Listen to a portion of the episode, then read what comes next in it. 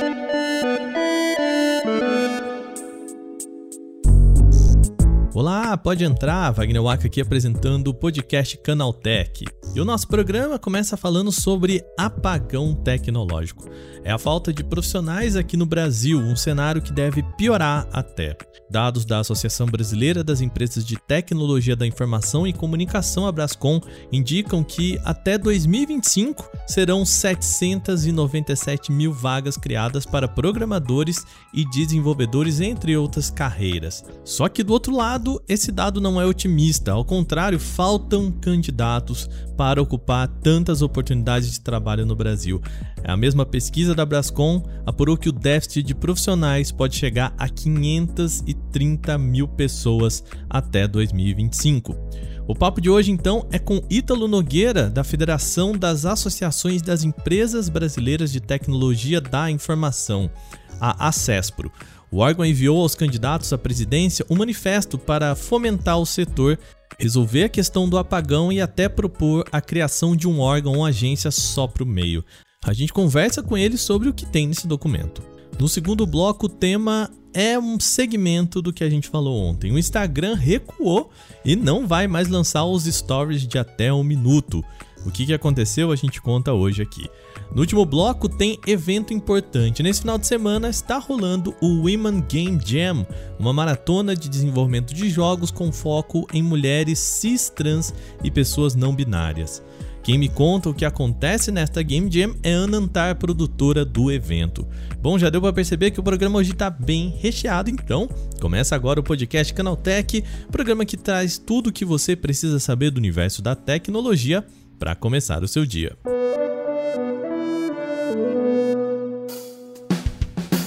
Olá, seja bem-vindo e bem-vinda ao podcast Canaltech, o programa diário que atualiza você das discussões mais relevantes do mundo da tecnologia. De terça a sábado, a gente está aqui às 7 horas da manhã, já com os três acontecimentos tecnológicos aprofundados aí no seu ouvido. Lembrando que de segunda-feira a gente tem o nosso Porta 101 e o programa já está pronto, tá? A gente vai falar Hum, será que eu dou um spoiler aqui? A gente vai falar sobre smartphone dobrável. Então não se esquece, segue a gente aí no seu agregador para receber sempre os episódios novos e deixa aquela avaliação pra gente, tá? Fiquei feliz, vocês mandaram um e-mail falando o que, que vocês estão achando desse programa, da duração dele, das entrevistas. Continuem assim, que a gente gosta, eu vou responder vocês por lá, tá bom? Sem mais, vamos agora para o nosso primeiro tema do dia.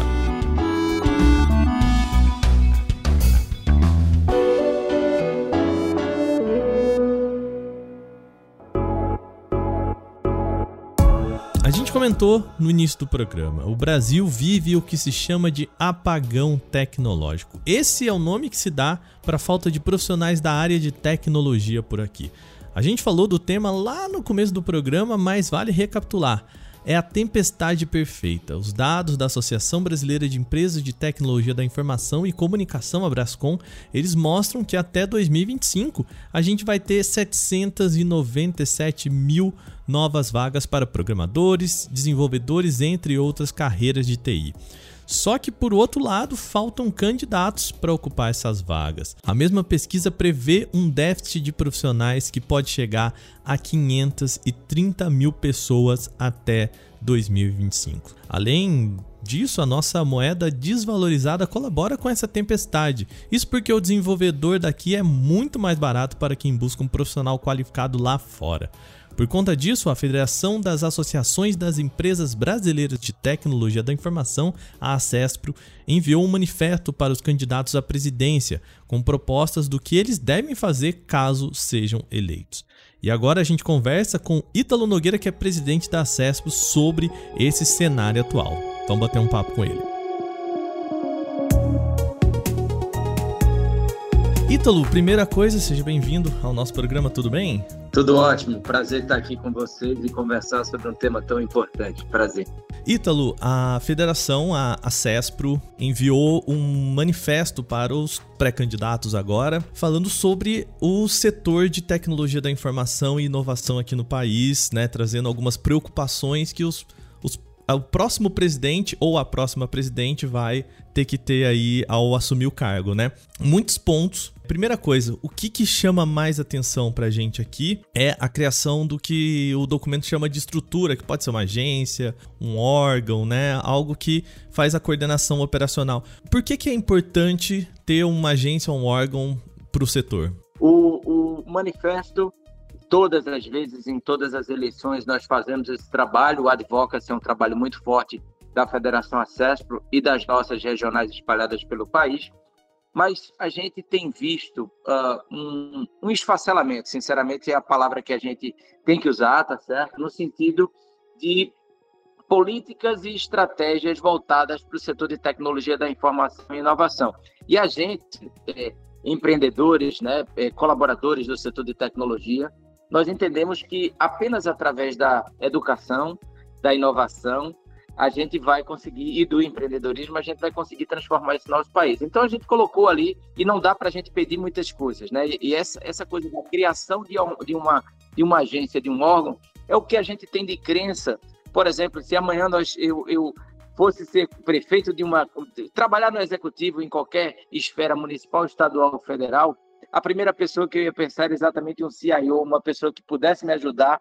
Como é que eu transformo essa máquina pesada que é o governo, que é que são os estados e as, e as nossas é, prefeituras? Então a gente essa criação e muitas pessoas questionaram porque já existe o Ministério da Ciência, Tecnologia e Inovação, mas o que a gente entende é que falta um órgão operacional e que ajude no acompanhamento dessas demandas e principalmente que esse órgão ele possa ter é, recursos para que a gente é, invista em inovação, em pesquisa, em desenvolvimento e principalmente na formação uh, dos, dos jovens e das pessoas que atuarão no setor de tecnologia da informação. Então, a, a estruturação é muito pensando nessa coisa, como a gente pensa e olha no mercado privado. A gente precisa ter uma estrutura dentro das nossas organizações para que a gente possa é, olhar é, tecnologia como estratégico e como investimento, e não como custo. Até porque quando a gente pega, por exemplo, a Anatel, a Anvisa para a saúde,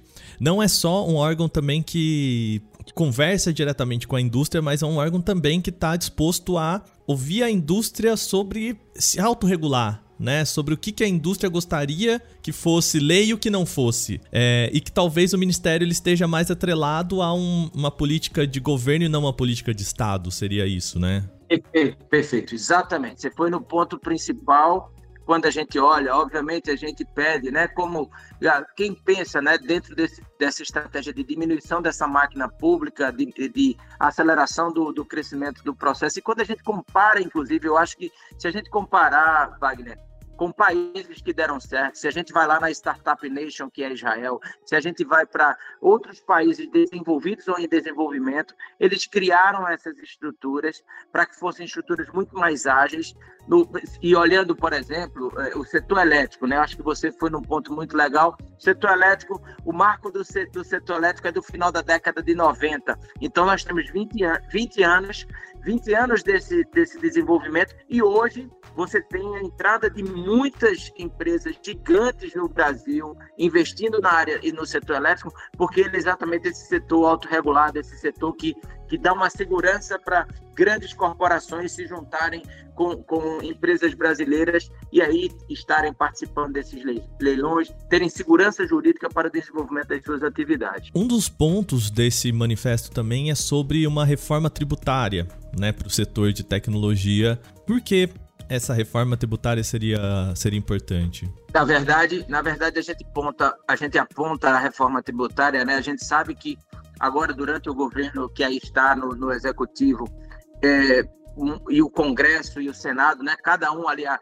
a, na verdade a Câmara e o Senado, cada um no seu, no seu, no, na sua dinâmica tentaram é, trazer é, reformas tributárias é, complexas nós, como setor de serviço e setor de tecnologia da informação, mas se a gente, a gente pode até olhar o guarda-chuva como, como setor de serviço, se qualquer dessas reformas tributárias que estão sendo debatidas passar, o setor vai ser muito impactado. E o setor vai ser muito impactado no, no momento que nós temos, né? Obviamente, a gente perdeu muitas vidas no meio dessa pandemia, essa é a pior parte dela, mas nós temos uma tempestade perfeita é, deste processo e desta pandemia, que é a pandemia, a guerra em, em, em Ucrânia, Rússia, nós temos alta de juros nos Estados Unidos, nós temos um processo que afetou e principalmente a falta e o apagão de mão de obra. Então, não é possível e é inadmissível que qualquer governo que entre venha trazer uma reforma tributária que onere mais o setor de serviço e, obviamente, o setor de tecnologia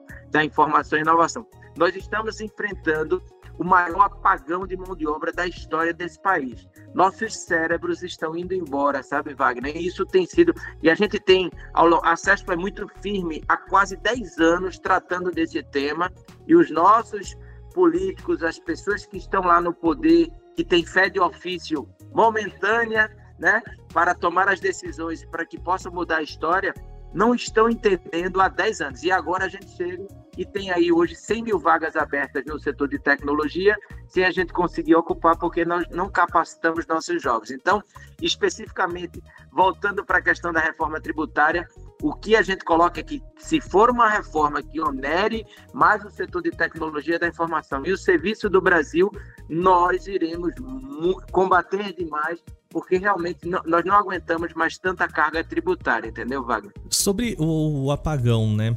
É, a gente fala aqui muito no Canal Tech como a ah, oportunidade para você que está querendo mudar de área, é um momento interessante para você buscar curso e tudo mais, porque o setor ele tá aquecido, né? O, o, que é, o termo que a gente usa aqui é aquecido porque a gente está olhando para o lado de quem está buscando emprego, né? Qual que é o impacto dessa, desse, dessa oferta alta que a gente tem de vagas, né? O que eu chamo de oferta de vaga, você chama de apagão de mão de obra, né? Que é o mesmo, é, é olhar pro, pro mesmo número de, de lados diferentes, né? É, qual que é o impacto disso para a indústria? A gente fala isso muito para as oportunidades de emprego, mas e por outro lado, o que isso impacta? É, veja, primeiro, é, é óbvio, para qualquer jovem que está aí, tá certo, dando a mensagem, eu sou empreendedor de tecnologia, em tecnologia desde 2000, então estou há 22 anos na pista, investidor em mais de 60 startups nacionais, e posso dizer a vocês que a gente sofre muito do lado de cá com a dor de não poder empregar mais. A gente queria empregar mais e ter mais gente, mais parceiros junto com a gente nas nossas jornadas aí empreendedoras. O, a, a mensagem para o jovem é: nós, vocês têm uma gigantesca possibilidade e uma gigantesca oportunidade para entrar, para que possam buscar as oportunidades. E aí, dentro, olhando com, como Y, seguir para a direita como empreendedores na área de tecnologia, ou seguir para a esquerda como grandes colaboradores e desenvolvedores na área de tecnologia.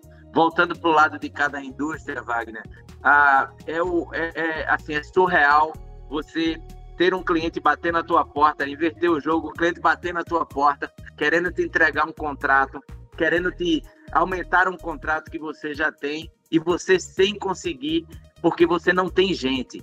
E aí a gente vê exatamente o impacto que isso é para as nossas organizações, para o nosso setor, mas principalmente para o nosso país. A gente está deixando de gerar imposto, a gente está deixando de gerar renda, a gente está deixando de gerar conhecimento para o nosso país. Então, não é uma visão apenas de negócio e como empreendedor, mas é esse olhar cuidadoso de que a falta de políticas e estratégias interessantes para esse processo e, obviamente, para, essa, para esse problema ou da oportunidade ou da, do apagão da mão de obra, como a gente tem conversado, ela afeta diretamente o nosso país e as nossas empresas, entendeu? Então, assim, tem sido muito duro.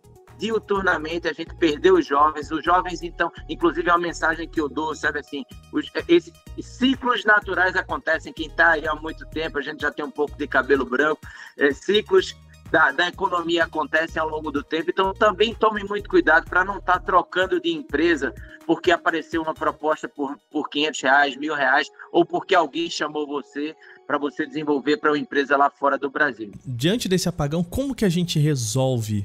Qual que é a proposta que a CESPRO oferece para os presidenciáveis, né, para os candidatos à presidência, que é o caminho que pode, pode ser melhor nesse sentido? Legal, legal, muito bom. A gente colocou exatamente do, os dois pontos são principais. Primeiro, a gente não, a gente voltar a investir em pesquisa, desenvolvimento e inovação, que nós tivemos os orçamentos completamente esfacelados ao longo dos últimos anos. Tá? Eu não estou falando só desse governo, nos últimos anos, se a gente olhar os últimos oito anos, o, o, Ministério da Ciência, Tecnologia e Inovação foi perdendo, então é, é, a gente precisa suportar e aumentar todos os investimentos. É, é igual no futebol, para ficar fácil a linguagem, a formação de base. Se a gente não formar a base, se a gente não investir na universidade, se a gente não tiver os jovens saindo da universidade empreendendo, criando suas startups, a gente não vai ter fundos de investimento investindo nessas, nessas companhias, tá certo? Então, esse é o primeiro ponto. E o outro ponto que é crucial, que é esse ponto da formação, nós estamos participando ativamente, Wagner. Por exemplo, formações rápidas. A gente tem um projeto, por exemplo, no ecossistema do Porto Digital, que é um, que é um recurso do MCTI, um recurso vindo da lei de informática, que vai formar jovens em, no prazo de um ano ou nove meses.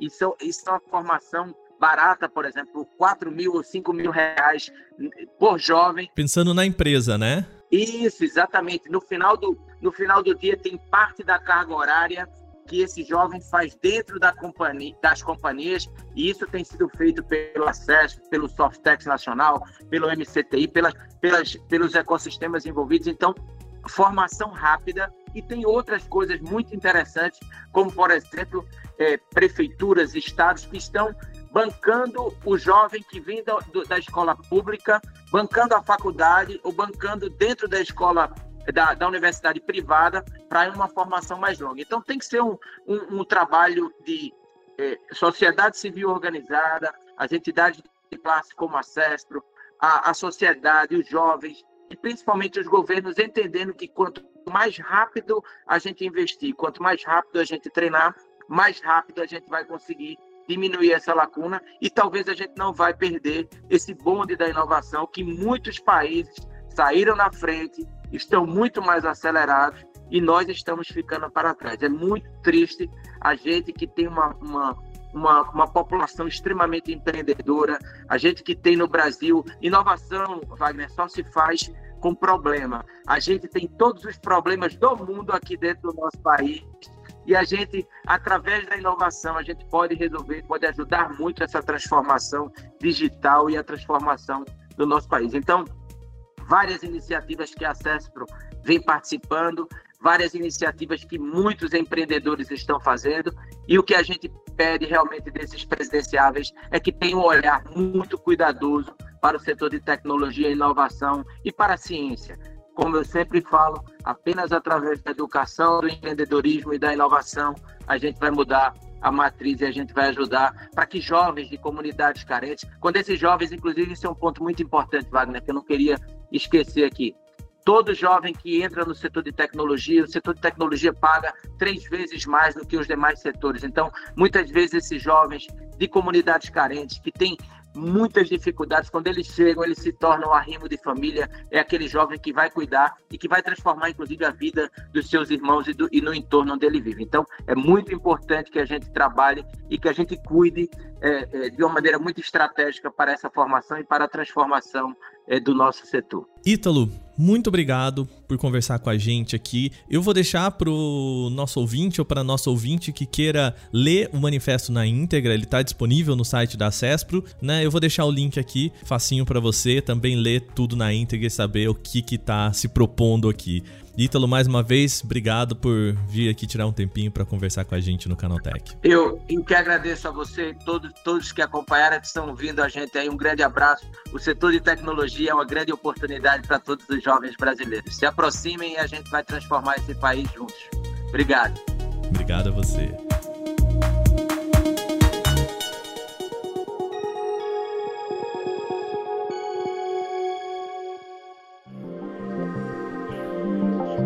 Segundo bloco agora, vamos para o Instagram. A gente trouxe a notícia aqui no podcast Canaltech de que a rede social iria lançar os stories de 60 segundos.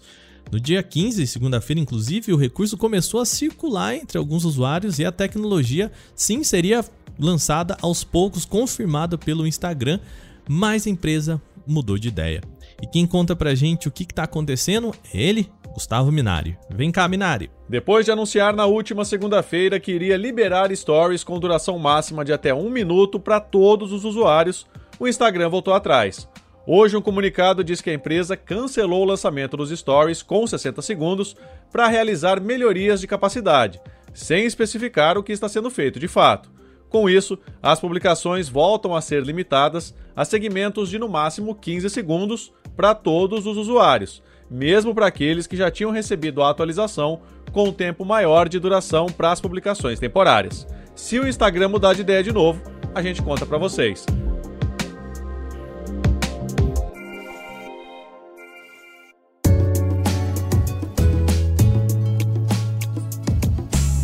Nessa semana foi lançado um jogo chamado Roller Drome. Nele, o jogador vive a história de Hannah Karan, uma atleta que participa de um esporte peculiar futurista, fictício, claro, em 2030.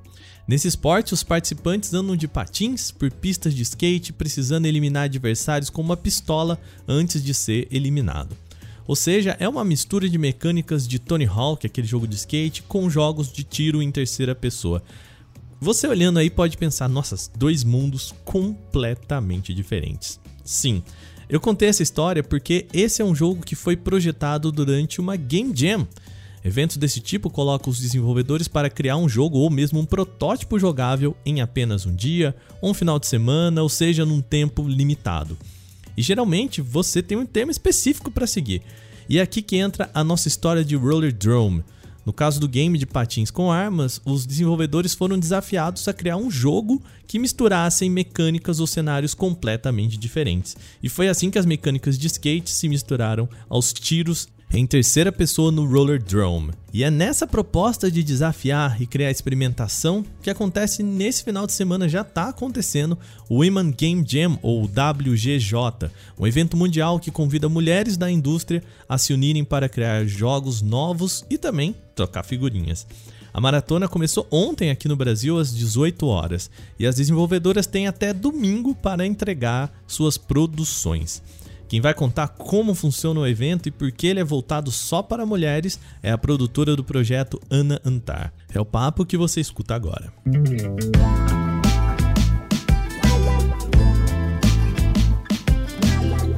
Como que você tá, Ana? Tô muito bem, muito feliz hoje. É, acho que vai ser frutífero. A gente tá gravando um podcast de véspera, como vocês sabem, a gente grava antes de ser publicado, então a Ana está às vésperas do início da Game Jam, né? Que eu imagino que deve ser um momento, assim, bastante corrido. Então, agora ela tá tranquila, imagina que amanhã é outra história, é, né? Amanhã, na verdade, hoje já é, já é porque a gente já, come, a gente já começou em alguns países. Uhum. Então, eu já estou nesse momento, o momento de amanhã, eu já tô vivendo ele hoje. O que, que é a Women Game Jam? A Women Game Jam é a maior maratona de desenvolvimento de jogos com recorte de gênero do mundo. É, hoje nós estamos em 42 países. Uma Game Jam é um espaço onde você vai desenvolver um jogo com um tema determinado sobre, num tempo determinado. Hoje a Women Game Jam é um evento de três dias que começa na sexta-feira e termina no domingo. E todos vão ter esses três dias para desenvolver um jogo com início, meio e fim dentro do evento. E é um jeito de estimular as pessoas a saírem um pouquinho da casinha, né? Porque senão é isso, você só faz o que você gosta, né? É, eu acho que a possibilidade não só de você desenvolver uma coisa completamente diferente, mas a possibilidade de você estar num espaço de experimentação. Porque quando você desenvolve no seu estúdio, você já trabalha na área, você vai ter a possibilidade de trabalhar com uma coisa específica. Então, você é game designer, você vai trabalhar como game designer. Na Game Jam, se você quiser trabalhar com áudio, você pode trabalhar com áudio. Se você quiser trabalhar com narrativa, você vai poder. Se você, ah, eu, agora eu quero experimentar, programar, você tem essa possibilidade que no mercado é muito difícil de você ter. Então, eu acho que o fato de você ter um espaço aberto para é, para possibilitar que a sua cri criatividade seja fluida é muito incrível pra gente. E quem que, quem que participa da Women Game Jam? Né? Quem que pode participar? Então, a Women Game Jam ela é focada no público feminino, então a gente recebe mulheres cis, trans e pessoas não binárias. Desde o ano passado, nós temos também a We Game Jam, que é um evento irmão focado no público transmasculino, porque a ideia é abraçar outros, é, outros, outras perspectivas de gênero que a gente não conseguia com a Women Game Jam. Então, hoje, a gente recebe mulheres cis, trans, pessoas não binárias, e na UI a gente recebe também homens trans. E por que que esse recorte é importante? Porque a gente, teoricamente, tem, tem muitos espaços onde todas as identidades de gênero são acolhidas. E eu falo em teoria. Na prática acontece uma coisa muito diferente. Na prática nós temos espaços majoritariamente masculinos que são extremamente não acolhedores para mulheres ou para outras identidades de gênero não conformistas, é, e são espaços muito difíceis, principalmente para quem está começando. Então, a gente pensar um espaço que ele foi pensado do início ao fim pela comunidade, que é um espaço pensado a partir da perspectiva do acolhimento. A Women Game Jam, mais do que você está vindo para cá desenvolver um jogo, você está vindo para cá se divertir, conhecer pessoas, entender que existe um, um ecossistema, é, que existem pessoas se ajudando nesse ecossistema. Então, é, esse espaço ele vai fazer com que qualquer pessoa que esteja dentro dele não se sinta um unicórnio, que é muito como a gente se sentia e eu falo isso muito por mim, mas é, é, um, é uma narrativa muito recorrente de que quando a gente começou a participar de Game Jams e desses eventos que ditos mistos e que para todo mundo, é, nós sempre éramos tratadas como unicórnios, como seres de outro planeta que eram muito especiais ou que tinham que se provar muito para estar tá aqui, para estar tá naquele espaço. Então, eram sempre essas duas perspectivas. Ou você é incrível porque você está aqui, ou você tem que se provar porque você está aqui. Então a gente às vezes tinha que saber duas, três, quatro vezes mais do que as pessoas que estavam no evento para fazer a mesma coisa. E no final o que todo mundo queria era poder desenvolver um jogo, conhecer pessoas, entender mais. E a gente não conseguia fazer isso nos espaços mistos porque os espaços mistos eles eles acabavam trazendo um, uma estrutura muito opressora para outras identidades de gênero que não o homem cis. A gente teve a divulgação da pesquisa da indústria brasileira de games, que foi apresentada essa versão de 2022 no, na abertura do Big, né? E é, os números eles são muito claros, né? De que legal, a gente tem um, um avanço da indústria aqui no Brasil de desenvolvedores, mas é um espaço majoritariamente masculino, cis, né? Do branco, branco principalmente em cargos de, de liderança, né? Aqui vale uma pausa para alguns dados. Em julho, a Associação Brasileira das Empresas de Games, a Abra Games, divulgou a Pesquisa da Indústria Brasileira de Games 2022. É um documento que traz dados muito interessantes sobre as companhias atuantes aqui no Brasil e sobre quem faz jogos por aqui. Para esse podcast, nos interessa um dado específico desse documento. Dos 2.392 desenvolvedores que responderam à pesquisa, 68,7 são homens. 29,8 do total são mulheres e 1,5 são pessoas não binárias, o que mostra a prevalência de homens no setor. No recorte de sócios, ou seja, só as pessoas que são donas de empresas, esse número é ainda maior para os homens, 76% se apresenta como um homem. Mas existe um cenário otimista aí, tá? O número de mulheres na indústria vem crescendo gradualmente. Em 2014, o número era de 15%. Em 2018, ele subiu para 20%. O que quer dizer que elas ganharam espaço na indústria em 9,8% em 4 anos. Para mostrar como o mercado ainda é voltado para pessoas brancas e homens, a pesquisa faz uma pergunta muito simples, mas bem significativa. O estudo pergunta: na sua empresa existem pessoas pretas, indígenas, deficientes, neurodiversas, estrangeiras, refugiadas, trans ou e com mais de 50 anos, ou seja, vale qualquer uma dessas pessoas. E 43% das companhias listadas no estudo responderam que não. Bom, com esses dados, a gente volta para o nosso papo. Também um espaço de acolhimento em que as pessoas também estão mais abertas a, a, vamos dizer assim, né, as ideias meio idiotas assim, né? Você pode, é o espaço que você pode levantar a mão e falar assim, putz, e se a gente juntar um carro com um unicórnio e botar uma metralhadora embaixo dele, né? Você, é, é o espaço para isso, né? Eu digo mais do que isso até. É o espaço para você errar. É o espaço que você não tem a obrigação do acerto. Em qualquer espaço misto, uma mulher, é, seja uma mulher cis, seja uma mulher trans, seja uma pessoa não binária, seja qualquer pessoa de gênero não conformista, ou e aí se a gente entrar em perspectiva de raça e classe, isso também fica mais agravante. São pessoas que não têm o direito ao erro. Porque quando você erra, não é você que errou. Quando você erra, é mulheres não sabem fazer isso. Quando você erra, é mulheres negras não sabem fazer isso. Pessoas negras não sabem fazer isso. E você carrega um peso, porque você não carrega o peso só de quem é você, você carrega o peso por, por, uma, por toda uma comunidade. E isso é muito problemático, porque faz com que nós tenhamos a perspectiva de que nós não podemos errar. Nós temos o direito de aprender. E eu acho, hoje a Women Game Jam recebe quase 60% de pessoas que nunca desenvolveram um jogo na vida. É muito bonito ver é, que as pessoas estão ali é, sem julgamento. Ah, eu vou fazer. Não importa se ela vai fazer um, um jogo numa engine que é super profissional ou extremamente amadora. Se ela vai fazer um jogo na Unity ou no PowerPoint. Não importa. Importa é que ela consiga fazer o que ela pensou em fazer. Ah, eu quero fazer esse jogo desse jeito e o meu time topou a ideia comigo e a gente vai fazer isso junto. E eu acho que isso muda muito a perspectiva do que a gente entende como desenvolvimento. Porque quando a gente pensa em jogo ainda no Brasil, né, a referência que a gente tem é muito da grande indústria, dos jogos AAA, dos grandes, dos grandes nomes, dos grandes títulos. E a gente não entende como essas pessoas começaram, a gente não entende que a indústria é outra.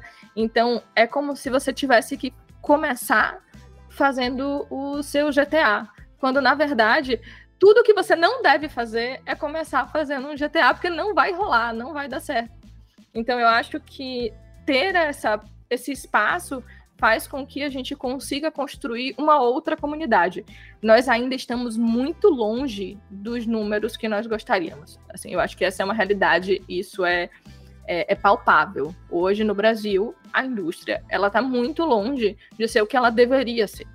E isso se reflete no produto que ela tem, isso se reflete no ecossistema, isso se reflete em tudo.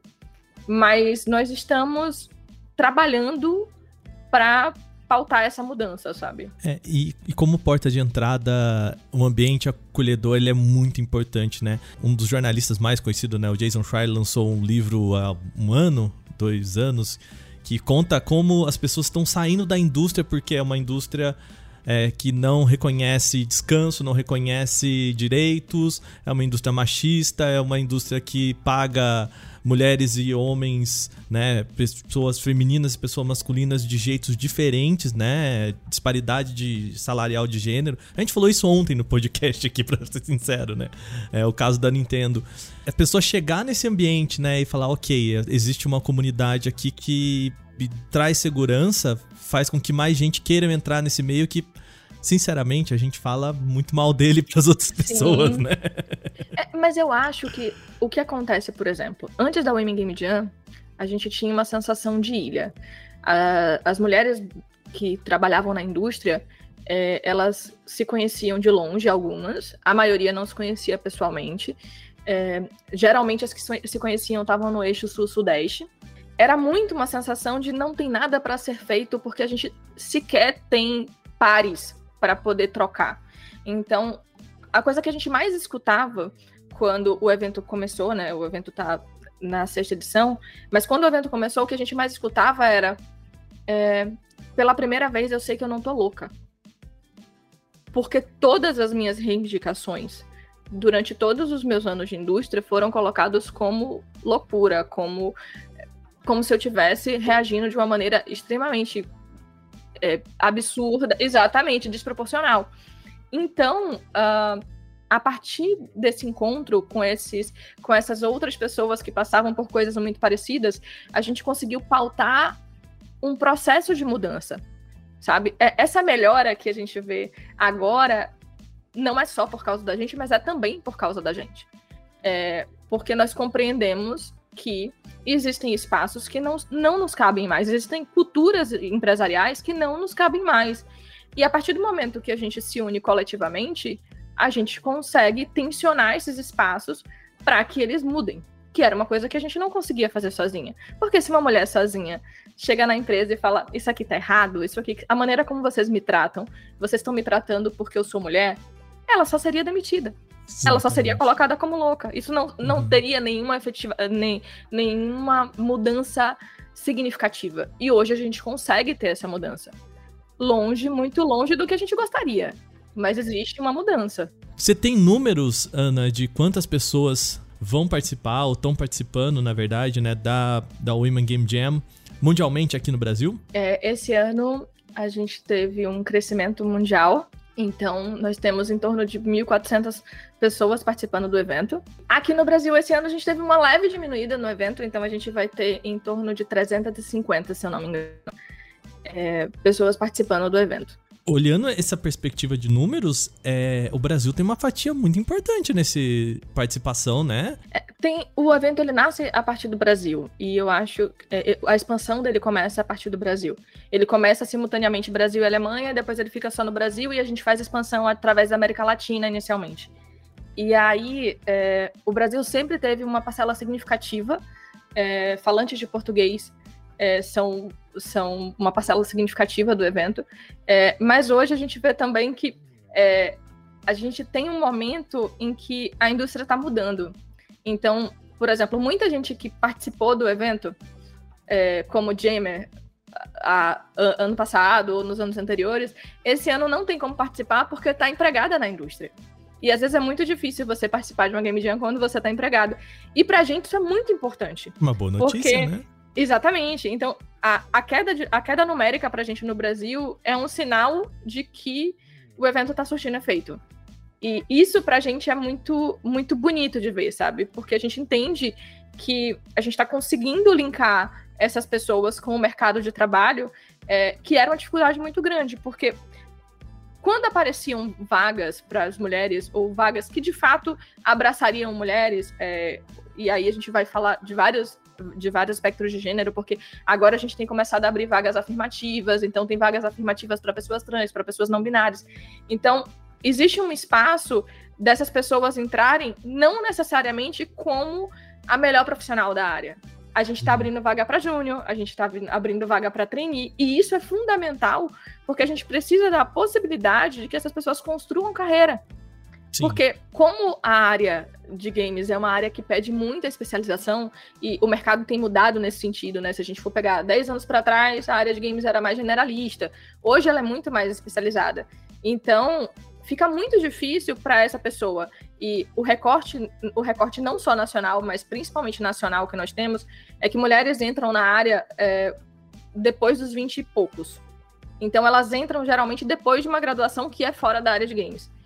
E isso faz com que elas não estejam em pé de igualdade para brigar por esses cargos, porque elas estão fazendo transição de carreira. Então, é, conseguir ver essa mudança acontecendo, eu acho que é muito simbólico de entender que o trabalho está funcionando. Porque ele é um trabalho de construção de base, de formação de base. E, e, e networking, né? Que é outro ponto Sim, extremamente é, importante, né?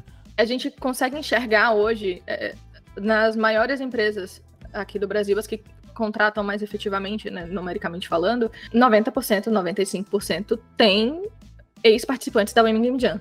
Seja da organização, seja como Jamer. Isso faz a gente entender o impacto que o evento tem, sabe? Não foi só ela ter participado. Gente, não é isso. Não é só você participar da Game claro. Jam e aí tá empregada. não garantimos, não garantimos é, nada. Não garantimos nada. Mas é entender que antes era muito mais difícil achar essas pessoas. E era muito mais difícil a gente conseguir tensionar esses espaços e essas empresas e, para que se contratasse. Então, é, hoje é fundamental esse, esse espaço onde essas pessoas elas são contratadas, sabe?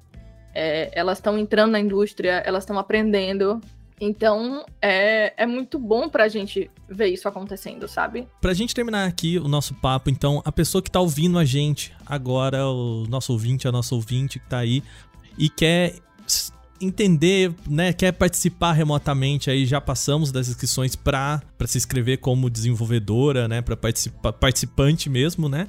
Mas uh, tem acesso aos jogos e no final o que, que se tira desse evento, né? O que quem tá ouvindo agora pode acessar e para participar e acompanhar? É, tem o nosso site, que é womengamejam.org, é, onde tem todos os materiais das edições, edições anteriores, um pouco do que a gente já fez. tem o nosso itch.io, onde estão todos os jogos publicados. Ano passado foram 98 jogos publicados. É, esse ano não sabemos ainda. E nós temos a live de encerramento que acontece a partir das 17 horas de domingo. E lá vocês vão acompanhar um pouco do que foi produzido. Então eu acho que é muito bacana se vocês tiverem a oportunidade de assistir. Vai acontecer tanto no canal da Twitch quanto do YouTube da Women Game Jam, Women Game Jam Brasil.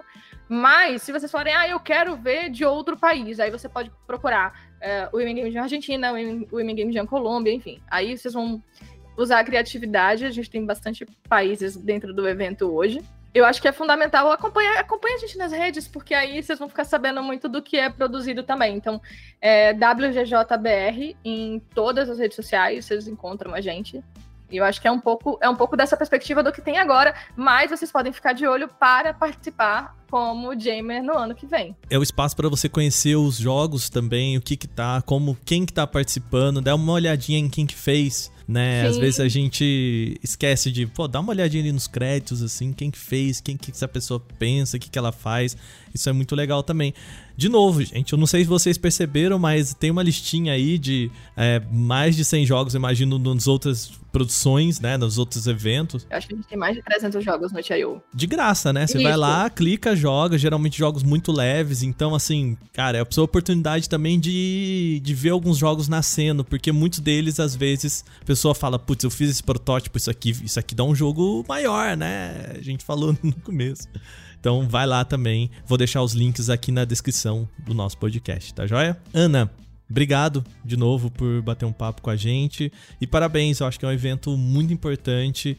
Traz muita coisa legal para esse cenário que precisa muito dessa conversa, sabe? Então, parabéns. Eu que agradeço o convite. É muito importante encontrar espaços para poder falar do que a gente vem fazendo, sabe? De como a gente vem construindo. Então, muito obrigada.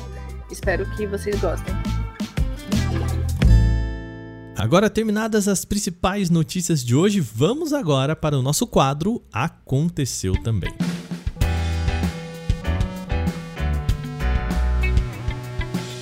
O Aconteceu também é o quadro em que a gente fala das notícias também relevantes, mas que não geram uma discussão maior.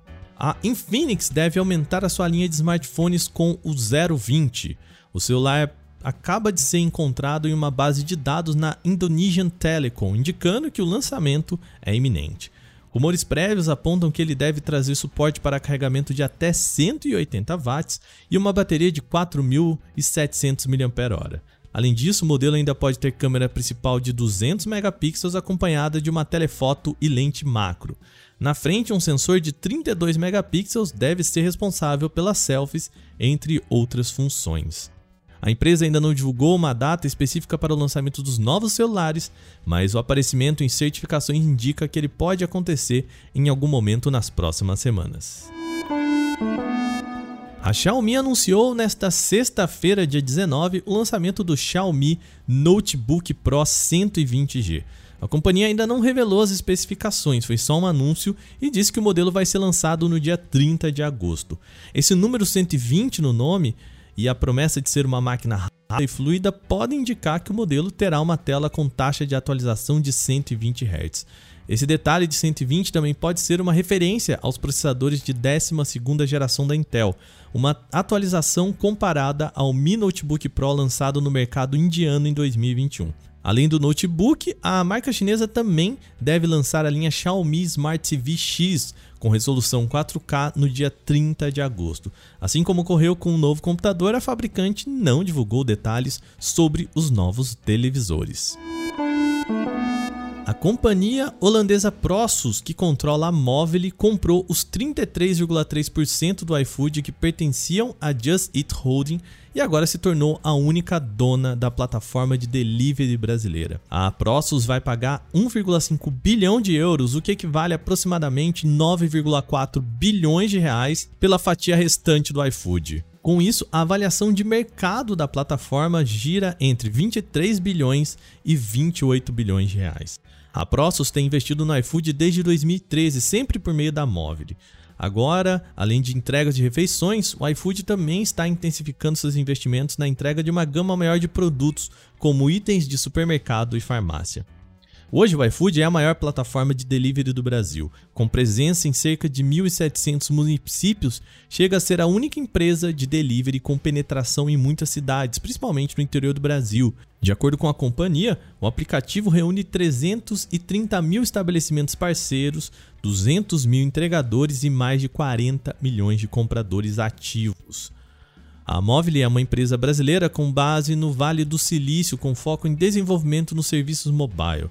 Além do iFood, também é dona da plataforma de educação infantil Play Kids, a empresa de logística e roteamento MapLink, o serviço de buscas e reservas Apontador e a plataforma de gestão de eventos e venda de ingressos Simpla. O Brasil aparece como o segundo país da América Latina que mais recebe ataques de cibercriminosos. No primeiro semestre de 2022, foram contabilizados 31,5 bilhões de ocorrências detectadas contra empresas e usuários do país, um total que é 94% maior que o registrado nos seis primeiros meses do ano passado. O montante também corresponde a uma fatia de 22,9% do total da América Latina no período. Foram registradas 137 bilhões de tentativas. O Brasil aparece atrás apenas do México, onde foram 85 bilhões de ataques registrados entre janeiro e junho desse ano. Os dados são da empresa de segurança digital Fortinet e colocam os golpes de ransomware como principal alavancador desse crescimento. Segundo as pesquisas, mais de 10,6 mil assinaturas de vírus ligados ao sequestro digital foram localizadas na América Latina, um total que também representa quase o dobro do que foi registrado no primeiro semestre de 2021. A Netflix trouxe um presente do mundo dos sonhos para os fãs de Sandman. O episódio extra foi adicionado à temporada nesta sexta-feira, dia 19, mostrando um pouco mais da influência de Morpheus no mundo dos despertos. E fazendo jus ao caráter onírico do personagem, o capítulo bônus brinca bastante com o absurdo. O episódio adapta duas histórias clássicas dos quadrinhos do personagem: O Sonho de Mil Gatos e Calliope. E por ser uma espécie de complemento à temporada, eles funcionam muito mais como tramas isoladas do que realmente o um indicativo do que está por vir. Esse novo episódio chega justamente entre a estreia de Mulher Hulk e A Casa do Dragão, principais apostas das rivais Disney Plus e HBO Max. Assim, a Netflix parece estar realmente disposta a transformar Sandman em seu novo carro-chefe na briga por assinantes.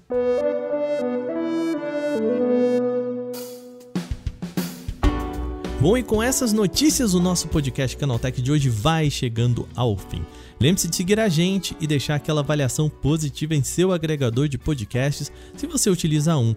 A gente lembra também que seguimos naquela campanha de você apresentar esse podcast para um amigo ou uma amiga que possa gostar dos temas que a gente falou por aqui. Vai lá, fala para ele, ó, vai no Spotify, procura por podcast Canaltech que você não vai se arrepender. Tá joia? Sempre bom lembrar, os nossos podcasts são lançados de terça a sábado e a gente tem um episódio novo sempre de manhã, às 7 horas, para acompanhar o seu café. Esse episódio foi roteirizado, apresentado e editado por mim, Wagner Waka, com a coordenação de Patrícia Gnipper. E o programa também contou com reportagens de Vinícius Mosquen, Lupa Charlot, Kaique Lima, Felipe Demartini e Durval Ramos.